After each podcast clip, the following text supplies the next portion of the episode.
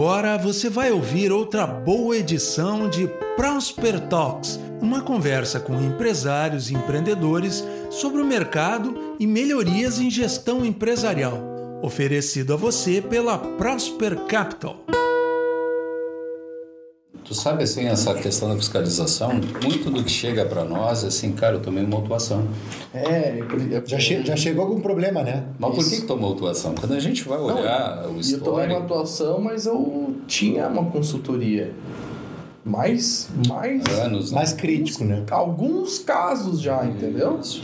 Alguns casos. Cara, assim, ah, eu tinha uma consultoria e tomei uma atuação... E eu acho que isso acaba deixando as pessoas mais tipo inseguras, assim, é. inseguras para fazer alguma, então, alguma ação. Olha só, a gente, a gente brinca, hoje até nós estudamos um caso desse, né? O cara tomou uma autuação, daí foi lá, defendeu, não sei o quê, um período, fez um acerto e olha, cara, se não me engano foi 30 milhões, que o cara já é grande. Pô, 30 milhões de autuação, o cara é grande, mas tomou 30 milhões. Pô, 30 milhões dói no bolso de qualquer Nossa. um. Aí o pessoal me perguntou, bah, e aí ele toma tal crédito lá do passado? Eu disse, olha, quem sabe ele fala com a consultoria que atendia ele lá há anos e disse para o cara se posicionar, porque esse problema é dele, né? Nós entramos agora, eu não quero interferir no trabalho dele, já que ele gerou benefício de uma autuação de 30 milhões, uhum. ele resolve. Nós trabalhamos com soluções, não com problemas, tá? Sempre foi assim. Como pode ver aqui na mesa tem né, três economistas, um administrador e o nosso time tem um bocado de contador, advogado. Os advogados só olham como uh, nós devemos interpretar corretamente a lei, como nós devemos fazer contratos bem feitos, como nós podemos orientar o provedor a ter a melhor situação. Agora baixou o ICMS cobra 17 ou 18 ou cobra 25? Ah, mas se o, se o STF reverter a decisão para aqueles 17 estados que entraram com uma ação direta de inconstitucionalidade, como é que fica? É isso que os nossos advogados fazem o dia inteiro. Não é defender causa, não é defender autuação, nós nunca tivemos isso uhum. na, nossa, na nossa história. Né? Uhum. Por quê? Não é porque a gente é mais bonitinho que é olho verde, azul, não. É porque a gente segue a lei, estritamente a lei. Tá? E nós olhamos isso com muito cuidado. Tá? E é isso que faz a gente ter esse sucesso. O que nos orgulha muito, porque quantas empresas pode dizer que implantaram 400 projetos tributários e nunca tiveram problema? No Brasil. No Brasil, no Brasil. no Brasil. Que, que o passado... Até o passado é incerto. Não é, não é na Inglaterra, né? Ah, no Brasil. No Brasil. Né? Tem um detalhe detalhezinho no final. Que eu acho Os nossos clientes que estão aqui, era muito legal, né, Sandra? De vez em quando a gente apresenta os depoimentos, até nas palestras, né? Quem já vendeu? Isso é uma coisa bacana, acho que a gente tem que colocar isso. Quem nós já fizemos o processo inteiro, né? Tirar o cara da, do simples, fazer ele para o lucro real, organizar a vida dele, uh, e depois ele sobra dinheiro, incorpora outros, arrumamos todo o patrimônio, tá tudo pessoa física, tá tudo redondinho, bonitinho. Aí o cara uma hora chega no número e diz, cara, esse negócio de provedor aí tá, tá me cansando. Acho que eu vou cuidar da fazenda, vou cuidar dos meus imóveis, vou viajar, vou. Cada um tem um sonho, pousada né? na praia. Vou abrir pousada na praia, vou jogar tênis. Tem ex-dono do provedor que virou sócio investidor do Neymar, cara. Aí, ó. Isso aí. É, isso aí, isso aí, cara.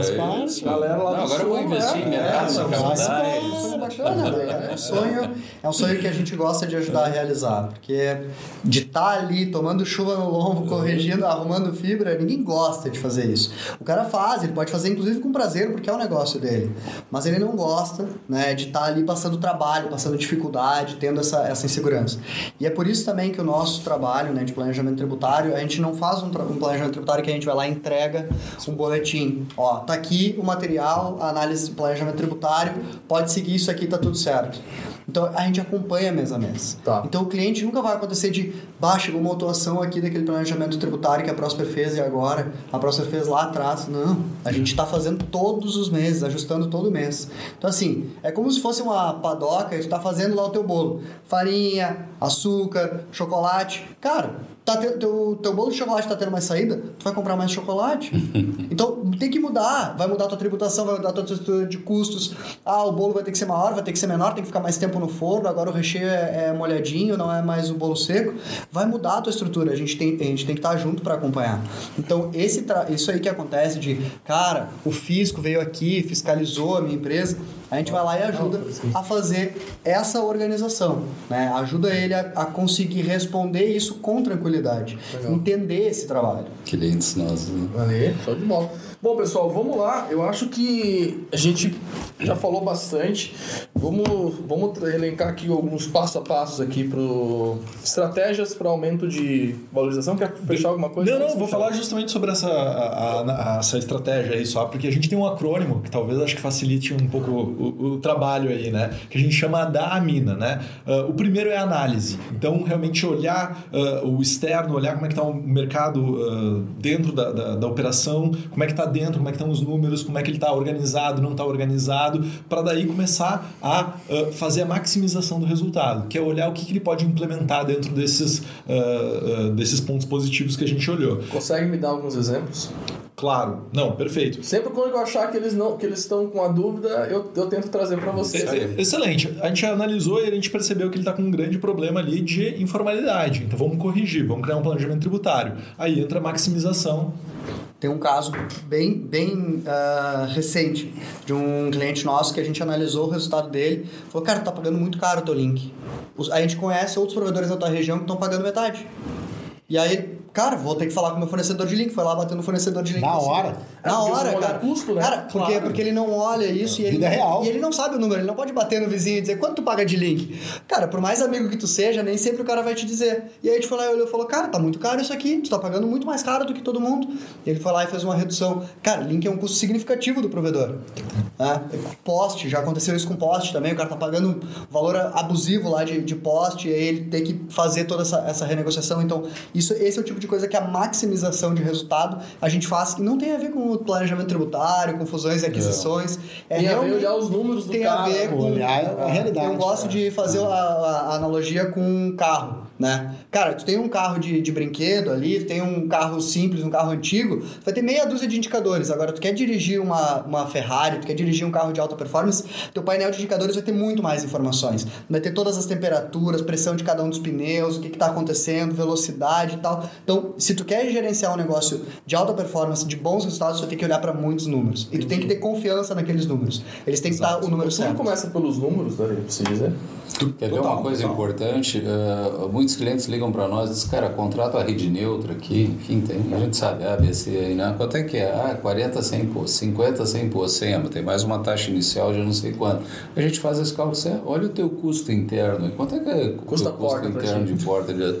O cara, tá bom, mas eu, pô, mas eu tenho que investir legal. Eu disse, vem cá, tu lembra que tu compra em 24 vezes lá no provedor e tal? Se tu precisar, a gente liga lá e te ajuda, tu compra em mais vezes. A gente tem que fazer uma live sobre Ou seja, quem né? paga É. E umas verdades aí. Nós vamos mergulhar um pouquinho nesse assunto. Abrir a caixa. Eu tô atrasando porque, cara, depois Tem um monte de coisa. muita gente vai ficar brava comigo. Tem várias, tem várias perguntas é vida acontecendo real. aqui, pessoal. Vai lá, depois maximiza. Vamos lá. Exato. E a, maxi- maximiza. Boa a maximização, daí a gente vai botar na mesa né, todas essas cartas do que, que pode ser feito ou não pode ser feito. E aí o, o, o dono do provedor vai decidir, beleza, eu vou implementar. Mas ele pode. ah, E aconteceu um caso muito engraçado, né? Ah, ah, esse mês, né? Que a gente estava com, com um cliente lá e ele olhou e disse assim: ah, beleza, ah, o plano dele eram cinco empresas. E ele, mas eu tenho um problema com o número 5. Sendo muito sincero, assim, eu não, eu não posso vai ter o dar. número 5. Não, eu- nem aqui no meu prédio a gente tem o quinto andar, a gente tem o quarto, a gente tem o sexto. então, Ah, ele cara, o quinto. com o número 5. É, o 5 não, não é nada de, de, de questão que a, a lei não estava organizada, é, é um desejo Espiritual mesmo, Exato, assim, exato. Não tem, Sem funciona pra ele respeitar cinco. A premissa do cliente. Aí a gente refez o plano, botou, não, quatro empresas faz mais sentido do que seis, porque não justifica o, o crescimento da, daquilo ali. E daí ele olhou quatro, pô, vamos em frente. Aí foi implementar, começou a implementar, organizou, abriu as empresas. Aí ele vai realmente colocar em vias de fato aquilo que a gente estava planejando e que a gente organizou, fez esse estudo, né? Depois da implementação, A aí gente vem... supera até a superstição. né? Exato. Não, e aí que é, tá o bacana de ser customizado mesmo. Então tem que ser algo, alguma coisa que faça sentido pro, pro sócio do provedor mesmo. Não pode ser simplesmente, né, ah, goela abaixo. Não, tudo tem que tá, tem que fazer Tem que muito entender o sentido. fundamento, né? É, mesmo que não seja uma questão legal, né? Enfim, operacional. E, e aí a gente vai uh, passa a implementação, aí a gente vai para a nutrição, que é realmente acompanhar e olhar se aquilo que a gente implementou está realmente fazendo sentido, se o ICMS mudou, se enfim uh, entrou um grande concorrente na, na área, como é que a gente vai se comportar com isso daí, como é que a gente vai organizar, como é que a gente vai ajudar ele a, a nutrir e manter essa vantagem competitiva dentro do, do, do provedor, né? Tá fazendo sentido aí? Tá. Maravilha. E o último passo é a aceleração, que aí é olhar como é que a gente ajuda ele a crescer mesmo, né? Seja de forma orgânica, né? Olhando para os custos, né? Por cidade e tudo mais, abrir novas infraestruturas, ou do jeito inorgânico mesmo. Olha, uh, vi que o fulaninho ali tá, uh, tá titubeando. Vamos fazer um valuation ali para ver se eu consigo comprar ele ou não. Olha, me ligaram mais cinco parceiros aqui, a gente já compra link em conjunto. Que tal a gente fazer uma fusão? Que tal a gente organizar? Então, olhar qual é o melhor caminho, né? Inorgânico ou orgânico para dentro desse provedor. Aí uma uma outra valeu, Michel, bacana. Uma outra linha de, de serviço também é a captação de crédito para ele continuar crescendo, né? Então essa é uma solução que se aplica muito àqueles que já estão mais organizados, porque não adianta né, ter uma, uma estrutura informal e, e, e ir buscar bater, bater no banco para pegar ah, recursos. Eu vou trazer o meu resumo aqui do que eu vi, tá? Enxergando assim. Eu acho que antes do planejamento tributário, tem o que a gente já falou várias vezes aqui, que é a gestão de números. Eu nem sabia que vocês davam esse apoio tão forte, porque é junto. no final das Isso contas não tem como fazer um planejamento tributário sem ter custo, senão tu vai estar tá jogando com números lá em cima e não tá defendendo, falando assim, cara, esse senão número nasceu daqui. É os 50% de SM, 50% de que é o, que é o, 30 ou 40. Que, conforme tu foi falando, fiquei pensando, cara, Entendeu? cadê a lógica? Cadê, não, cadê a, a mágica? Porque o que tu tá falando é a lógica, é a lógica básica que todo mundo deveria fazer. Mas tem muita gente que não sabe calcular o custo, daí eles acabam se ferrando com a isso. A gente ajuda. É, aí sim, depois desse, dessa organização financeira, ele pensar como é que funciona essa composição essa composição uhum. uh, contábil. Aí talvez ele poderia até fazer sozinho, contratar alguém para fazer a parte financeira e depois buscar alguém. Uh, só que pensando nesse processo de, de valorização, o que, que a gente conversou aqui? A gente conversou que ser somente grande não necessariamente não resolve aumenta o valuation dele, porque a gente tem hoje operação pública de uma operadora muito grande, com lucro e organizando. que ela vale menos, me corrija se estiver uhum. errado, do que uma outra que é menor que ela. Exatamente. Uhum. Da mesma região. Menor, teoricamente, em número de usuários. Em número de usuários. Melhor em termos de resultados. Isso. Então, o que, que ele tem que pensar no segundo, né? Então, organização financeira, não tipo assim, não tem como, não tem como sair a gestão, né? A partir da gestão financeira, ela vai começar a abrir várias lacunas. Então, assim, ah, meu custo, meu custo está muito alto, meu minha margem de lucro está muito baixa, como é que eu faço para diminuir? Aí, aí tem um milhão de formas. Ele tem que crescer, ele tem que ampliar, então ele pode buscar investimentos, trazer um investidor, uhum. uh, fazer o crescimento orgânico, inorgânico, enfim, ele pode fazer todo esse processo de compra ou não, mas ele pode fazer um processo de, ah, de incorporação com os, com os provedores ao pode redor Pode não ser dele. nem crescer. Oi? Às vezes pode não ser nem crescer. Tem cliente que a gente já viu identificar que tem OLT, tem antena, tem a RB, estação radiobase, que é que ela é que ela é prejuízo para o negócio. E o cara tem que fechar aquilo ali para ter mais lucro ele vai diminuir o faturamento e vai ter mais lucro, porque aquilo lá é, é prejuízo para ele. Ou ele vai ter que colocar marketing para tentar colocar mais cliente naquela unidade. Então nem sempre é só crescer. Eu acho Sim. que é legal também. Não, não, porque ele pode aumentar o ticket dele, ele pode lançar um plano não, novo, ele pode fazer serviços novos, novos ele pode fazer. Tem cliente nosso que tem isso e ele olhou que, que, o, que a manutenção, por exemplo, era muito cara, e aí ele cobra a manutenção do cliente no, no naquela antena rural. É muito longe, eu gasto um monte de combustível, tá caro pra caramba, o custo do combustível combustível subiu, o custo da manutenção é basicamente combustível, o cara tem que andar 400 quilômetros para poder ir lá fazer a manutenção, ele cobra a manutenção. E ainda deixa de ativar um cliente novo que vai pagar Exato. mais aumentar a receita, né? Então é a organização, lógico, margem de lucro, né? Margem de lucro vai influenciar totalmente no que ele está fazendo. Só que daí para aumentar a margem de lucro existe um milhão de. Ele tem que saber quanto. Primeiro ele tem que saber quanto é o lucro. Para poder né? aumentar, ele tem que saber quanto é, é, Olha só, a gente mostra duas coisas quando a gente faz o planejamento. Tá? Primeiro, lá na primeira reunião comercial, o Michel já mostra quanto vai ficar a carga do provedor, muito próximo daquelas informações iniciais que ele dá. A hora que nós recebemos isso, fazemos o planejamento e a gente vai implantar, a gente diz: ó, tu tua carga vai ser 13, 12, 14, enfim. Cada um com a sua carga melhor, tá? Melhor não é menor, melhor é aquela que para de pé, que funciona bem, se sente uhum. Confortável. Com cinco empresas, talvez ele pagasse esse cliente menos do que quatro, mas ele mas... prefere quatro, vamos fazer tá com quatro. Bem. Tá bem? Então esse é o melhor para ele, tá? Mas para fazer isso parar de pé, tem que funcionar primeiro o jurídico, ou seja, tudo tem que estar de acordo com a lei, tudo. Tá? A gente implanta e nós temos um negócio chamado termômetro, que nós olhamos 147 pontos do provedor todo mês. O cara está com os alvarás, está emitindo a nota certinho, não está uma empresa pagando por conta da outra, está tudo registrado no sistema, ah, funcionário, impostos em dia, contratos entre as empresas, ou seja, imagina 147 pontos para a gente chegar a zerar todos esses problemas. Por quê? Porque o dia que o fiscal for lá, não vai ter nada para ele, nada errado para ele pegar. Então, a gente usa jurídico, a gente usa contabilidade, ou seja, a contabilidade tem que espelhar 100% do que o cara faz.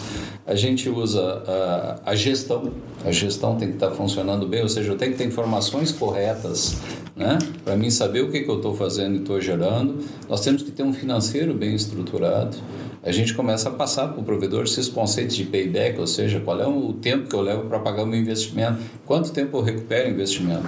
Poxa, eu tô, estou tô comprando num prazo menor do que aquele que eu levo para investir. Não, peraí, então nós temos que aumentar o prazo de compra, tá. nós temos que buscar recursos adequados, tá? Uh, falei de contábil, jurídico, financeiro, uh, por último, a gente tem que olhar o tributário mesmo, que isso, eu quero ter a menor carga. Não, às vezes tu tem que ter a melhor. O tributário, ele parece que é o jurídico, mas não é. O tributário é tu fechar essas coisas todas, ou seja, tudo que eu faço está correto, tudo que eu faço está bem registrado, tudo que eu faço está financeiramente adequado, gerando o resultado para mim, uh, e ainda assim eu estou pagando pouco. Tu entendeu por que, que quando a gente junta essas coisas todas é que a gente tem segurança e paga menos? E, e é por isso que a Prosper nunca teve qualquer problema, né? desde o início da história minha, lá em 96, porque a gente faz essa lição de casa. Entendi. Isso dá um trabalho bacana. Eu sempre digo, eu adoraria que fosse mágico, né? A gente faz assim e resolve o problema. É por isso que eu tenho 28 anos e os cabelos brancos, assim. é porque eu trabalho muito. Todo, todo cabeleireiro... Eu tenho 28 anos e 43 de trabalho. que eu vou falar assim, ó, vocês estão perdendo de ganhar muito dinheiro com os carecas.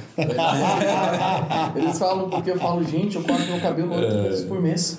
Você sabia? Olha aí, ó. Eu corto oito vezes por mês e até hoje nenhuma barbearia me ofereceu uma recorrência pra esse cara. Olha aí. Vem cá, me paga. Paga mensal aqui, vem quando quiser. Não tem, Pronto. cara. Não tem. É, Aí eu fico na giletezinha em casa lá. Não tem pô. mágica, então. Não tem mágica. mas, mas voltando ao assunto. As perguntas. Uh, pessoal, vamos abrir para perguntas. Quem quiser, bota um hashtag pergunta, eu vou abrir perguntas e eu já vou fazer uma pergunta para vocês que eu não sei se vocês vão conseguir responder porque talvez falte um jurídico para complementar a pergunta, mas é algo que eu tenho falado com muitos provedores nos últimos, nos últimos dias. Hum. Se você for no mercado, vamos falar de, de cabelo aqui de novo, tá? Já que eu não tenho. Se for no mercado, se for entrar lá na gôndola de shampoo, vai ter, sei lá, 50 shampoos, dependendo do tamanho do mercado com marcas diferentes e com propostas diferentes e cabelo pro cabelo, pro careca, com não sei o que, tem, tem shampoo para tudo. Só que se tu for olhar, 70% dos shampoo e das marcas são do mesmo grupo. Do grupo Unilever, por exemplo. Uhum. É, é, quase metade do mercado do, de, de, de higiene lá é do, do grupo Unilever. Uhum. O que, que o grupo Unilever faz? Ele sabe que as pessoas acabam se apegando a, a marcas, acabam gostando de marcas, seja por, pela cor, pela identidade, pela proposta visual, enfim. Tu acaba se, é a mesma coisa que carro. As pessoas são homem, seguidoras, né? É, o, o que, que o outro faz, meu amigo faz aí? É, tipo assim. Tem o cabelo bonito, vou fazer igual. Eu fui lá na, na TIP agora esses dias conversando com o é. Batata e falei assim: ah, tô no meu quinto Corolla. E eu tenho uma caminhonete Toyota. E, tipo assim, o cara gosta de marca. Toyota. Ele marcou com Toyota. Mas isso são aspectos que as pessoas têm com marcas, né? Então, o que, que o grupo Unilever fez e que todos os grandes grupos de varejo já entenderam é que faz muito sentido você ter várias marcas concorrentes. Tá? Então, eu tenho, por exemplo, tenho uma cliente lá em Brasília que ela tem aí dois mil e poucos clientes, está sofrendo concorrência, ela quer contratar um diretor de vendas, não tem capacidade. Como é que um produtor de dois mil clientes vai contratar um diretor de vendas, um diretor de marketing, um diretor financeiro? Não tem como, não tem tamanho para isso. Então ela tem que se... Então ela falou assim, pô, Matheus, eu estou pensando em fazer esse agrupamento com os outros provedores e tal. E eu falei, bah, o bom seria se você fizesse, fizesse agrupamento, só que em vez de surgir uma marca, a gente sabe três. A gente sobe a marca low cost, que é a marca feita para pessoas que querem internet só custo-benefício. A gente sobe uma marca com vários produtos e combos e Y. E eu subo uma outra marca super premium com o ticket lá em cima. A rede é a mesma, uma coisa mesmo que muda são os níveis de serviço que a gente tem para cada um. Enfim, já me falaram que não pode, que o mesmo dono de provedor não poderia ter duas marcas na mesma região. Isso eu ouvi falar. Não sei se é verdade, não. Por isso que eu falei que talvez teria que ter um jurídico. Por que não pode? Não, não precisa ter. Essa jurídico. pergunta faz sentido? Uh, poderia não, ser essa restrição? É, essa restrição não. faz não, essa restrição nenhum. não faz sentido não nenhum. Existe. Nenhum. Então é totalmente factível a... o cara ser dono de três marcas. Pessoal, dentro da região. O que, que precisa para ser dono de uma marca? Tem que registrar essa marca, na, na, na de certa forma, na série correta, né? na, no, na classe correta no, no, no INPI, né? de propriedade intelectual, e ter dono daquela marca. Agora, uh, o tomar o mercado, neste caso, é mais importante do que o registro da marca. Sim. Então, não adianta eu registrar a marca e não tem nenhum cliente naquela marca, não adianta. Né? Uhum. Então, é possível uh, ter no mesmo grupo várias marcas. Isso não faz não tem restrição. O que tem que fazer é uma documentação adequada, né? Uh, contratos associados àquele negócio que realmente permitam isso e uma estrutura uh, societária que dê respaldo a esse tipo de necessidade. Tá. Né? E por isso que não tem plano pronto. É, se o cliente tem esse desejo, quer fazer desse jeito, nós vamos ajudar ele a fazer da forma correta, mais barata e que dê mais retorno para ele. Tá. Só que isso tem que entrar, pensar, revisar em conjunto para que ele consiga fazer Porque isso. E aí eu otimizo o máximo a minha rede. Claro, Sim. claro. E, e, vou dizer uma coisa, e, e, essa, essa tua sugestão ou tua demanda de mercado, existem alguns clientes nossos que fazem esse tipo de solução, uhum. com tranquilidade funcionando muito bem. Ah, e, e, onde é que eu acho que vem uh, né, eh, esse pensamento do que, que é restrito ou do, do, do porquê não fazer isso, né? Porque muitas vezes o pessoal faz isso da maneira errada, faz isso daí para tentar uh, minimizar a questão do, do, imposto e abre algumas empresas. Então isso a gente já viu uh, essa questão, né? então é a mesma empresa, mas não está formalizada como a mesma empresa, não está organizada, ter, né? Societário. É, isso é um tiro no pé. Né? Exato. Por exemplo, aqui, é aqui em Florianópolis tem um provedor que presta um serviço premium, tem X mil portas, 40 40 mil portas, por exemplo, e tem, sei lá, 10 mil portas ocupadas, tem 30 mil portas sobrando. Ao invés de eu pegar essa rede e alugar para alguém e fazer uma rede neutra, eu faço uma rede neutra para mim mesmo. Uhum. Então eu faço uma operação de rede neutra e aí eu monto três marcas que utilizam essa rede neutra, que é minha mesmo. Então o meu market share da cidade, ao invés de ficar 30% em uma marca low ticket, cara, o market share sobe para 60%, 70% eu praticamente enche a minha rede. Então o, o, a operação inteira do grupo econômico, tu vai ter uma lucratividade muito maior, tu vai ter um, tu vai dominar a cidade então vai ter todos esses processos. Parece que tu entende desse negócio de marketing. tá treinando uns dias já, mano. Bota com a gente aí, podemos Tá, beleza. Vamos ver, vamos ver outras perguntas aqui. Uh, o JR, J. Haik e pergunta: existe um número mínimo de clientes? Uh, deixa eu ver se essa é a primeira pergunta. Não, tem, tinha outra pergunta antes aqui, desculpa. Qual o range, o Diego José de Carvalho, qual o range hoje de valuation que temos hoje? Qual a média de valor das últimas transações? Transações, acho que transações que passaram por vocês, que vocês conhecem. Temos um mapa né, das transações uh, públicas que foram realizadas no, no mercado. Então, uh, faz alguns anos que a gente acompanha as transações e tem um range bem variado, né? Uh, dependendo da região que o provedor está, dependendo do grau de faturamento que ele está, mas uh, varia, de certa forma, em casos mais críticos, né? ah, tem transações que o, que o vendedor está entregando o seu provedor. E, e, isso, de certa forma, é porque ele tem um desconforto em continuar e ele quer uh, entregar essa fatura para alguém. Então, são transações que vão mais abaixo. E nós estamos falando um que. número aí. Abaixo, do, abaixo dos 10 vezes. Né? Abaixo de 10 vezes faturamento. Tá? Então, esse é alguém que está muito, muito abaixo. E transações uh, que estão se viabilizando dentro do, deste horizonte dos últimos uh, 12 meses são transações entre os seus 12 12 a, a 26, 28 múltiplos, tá? Sendo Variando. nos últimos 12 meses, nos últimos, nos últimos 12... 6 meses, o mercado deu uma. Deu. Então, mais crítico. Por que, né? que, tá, por que, que tá mais crítico? Então, nos últimos 12 gente meses, boa, de 12, 13 a 28 Tem vezes. Tá? bem ainda, né? Tem. Isso aí, Tem. 28 que o Sandro falou. É recente? Transações. A gente está participando e fazendo algumas nesse nível, tá? É de novo, é, o provedor tem que estar tá bem, ele tem que estar tá bem localizado. Tem que fazer tem que academia. boa, tem que ter pronto. possibilidade de crescimento, tem que ter portas e ter numa região que pode evoluir, entendeu? Rede GPON. É, é, qualidade. Rede GPON, então não é mais EPON, não é cabo, Sim. não é rádio, é, ele não está uh, com uma informalidade significativa de postes. O cara tá 80%, 90% formal. E aí eu, em 2011, quando eu estava vendendo o GPON lá na, na Parks, tem essa live de hoje. mas, essa, mas a parte é uma, uma, fácil, uma, coisa, uma coisa é bacana, né, cara? É. Ah, eu, eu quero agradecer né, a todo, todo o pessoal que está nos acompanhando aqui, principalmente, porque a gente tem uma capacidade né, de aprender um pouquinho todo dia. Né? E, e a gente aprende muito com você nesse mercado. A gente, a cada novo negócio, a cada novo cliente, a gente realmente aprende e, e conhece um pouquinho mais da realidade, das experiências. E isso também faz com que a gente tenha uh, soluções novas. Né?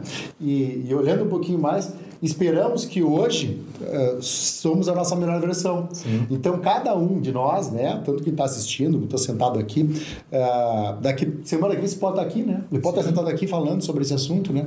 Então, com novas visões. Com né? novas visões, né? Então, a, a gente tem uma, uma capacidade, enquanto ser humano, de chegar à nossa melhor versão. Né? Esperamos que a gente vai treinando e aprendendo, né? Então, esse é o caminho. Chegar, aprender um pouquinho todo dia, para que a gente chegue um pouquinho mais longe. Se tu soubesse tudo que sabe hoje, há ah, 11 anos atrás, rapaz, ia ser diferente. Né? Tem uma frase que eu não, não tenho nem ideia de quem foi essa frase, mas fala assim que ser profeta do passado é fácil. É. né? assim, Engenheiro já na pronta. Se, olhar, se, eu, se eu soubesse disso há 10 anos atrás, ah, ser do passado é facinho, todo mundo consegue, né? Eu acho que tem um ponto que é importante complementar só do que o Sandro trouxe, né? Que existe muito valuation de boteco. Tá? Que eu falo que é o seguinte: o cara vendeu o provedor, não quer dizer por quanto vendeu, às vezes vendeu até apertado e sai né, falando, não, vendi lá em cima, 3 mil reais usuário, 4 mil reais usuário. É, isso acontece muito tem que tomar muito cuidado. O segundo negócio que tem que tomar muito cuidado é as notícias de mercado. Porque o provedor foi lá e diz: ah, saiu a empresa tal, vendeu o valuation de tanto, faturava tanto, tantos clientes. Se essa empresa tinha informalidade, o valuation pode ser aquele, porque a empresa que está comprando tem que declarar que pagou aquilo naquela que, tá. que foi comprada. Mas o número de usuários é maior, o é maior, o faturamento era maior, mas tu tinha informalidade. Então aqueles 4 mil reais por usuário, na real o número de usuários era maior. Sim. Então não é 4 mil, é 2 mil Sim, e alguma coisa. Entendi. O faturamento não era uh, ah, 20 milhões, era 30 milhões. Mas Sim. o fisco sabia de 20. Então não Sim. pode sair lá no jornal Sim. o faturamento real. Então aquele faturamento, aqueles múltiplos de notícia também tem que tomar muito cuidado. Que, eu, que eu, eu chamo de valuation de boteco, que assim, cara, não tem como. Aquilo lá não é registrado, não é uma empresa da bolsa que está registrado, que está tudo certinho e tal. Então muito cuidado. Tá. Muito cuidado com esses números. Tem gente que diz por aí que vendeu empresa 4, 5 mil reais usuário, não sei quantos mil reais. E a gente, tem essa, a gente tem essa dificuldade de, de falar de quantidade de cliente, né? Provedor, assim, e a gente é consultor, nós hoje mesmo, né, tentamos várias vezes, tu acaba falando isso, então acaba saindo da boca das pessoas e é a pior métrica que tem, né? É. Quantidade de, de clientes. Ah, é tantos mil por cliente. É a pior métrica é. que tem, tipo, uh, o cara tá vindo tá vendendo a R$ 49,90, não tem como valer a mesma coisa que eu tenho um cliente que tem um ticket médio de 190. É, então, Sim, se eu tiver é... 10 clientes corporativos com ticket de 2 mil, e Sim. aí?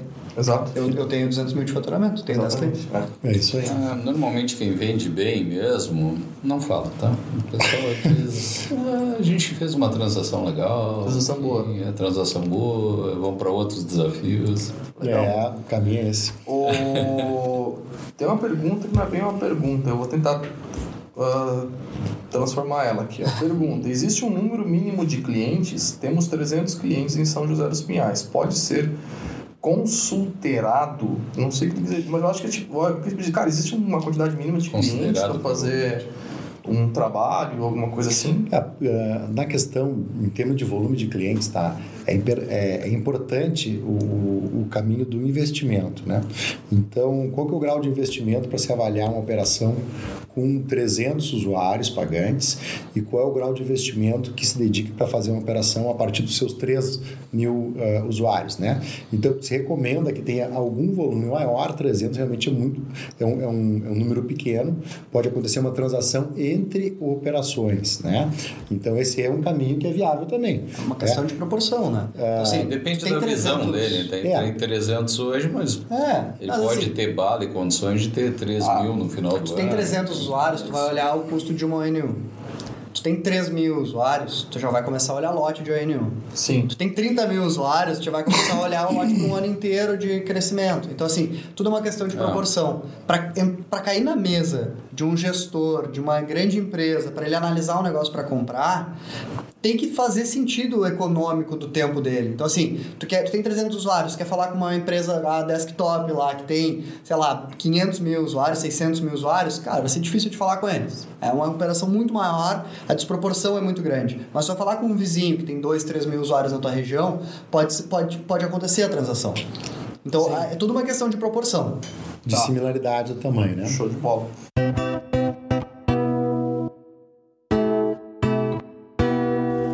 Esta boa conversa com o pessoal da Prosper Capital continua no próximo episódio.